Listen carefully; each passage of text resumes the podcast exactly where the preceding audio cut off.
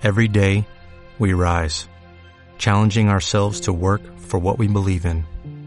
At U.S. Border Patrol, protecting our borders is more than a job, it's a calling. Agents answer the call, working together to keep our country and communities safe. If you are ready for a new mission, join U.S. Border Patrol and go beyond. Learn more at cbp.gov/careers. El Instituto Nacional de Antropología e Historia presenta Breve historia de la Villa de Guadalupe. Varias ermitas y un santuario precedieron al segundo santuario de Nuestra Señora de Guadalupe, construido por los arquitectos José Durán y Pedro Arrieta entre los años 1695 y 1709.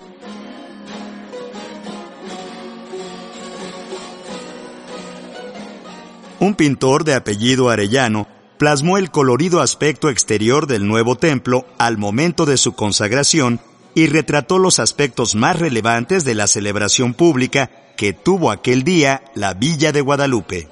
El santuario fue colegiata, templo que sin catedral posee cabildo y después basílica. En el siglo XIX, los arquitectos Juan Agea y Emilio Dondé eliminaron la decoración original y modificaron su arquitectura. Ya en el siglo XX, el arquitecto Pedro Ramírez Vázquez proyectó una nueva basílica que se estrenó el 12 de diciembre de 1976 y la antigua basílica se cerró al culto. Una vez consolidada estructuralmente, esta antigua basílica se reabrió el 5 de mayo del 2009 como templo eucarístico de Cristo Rey.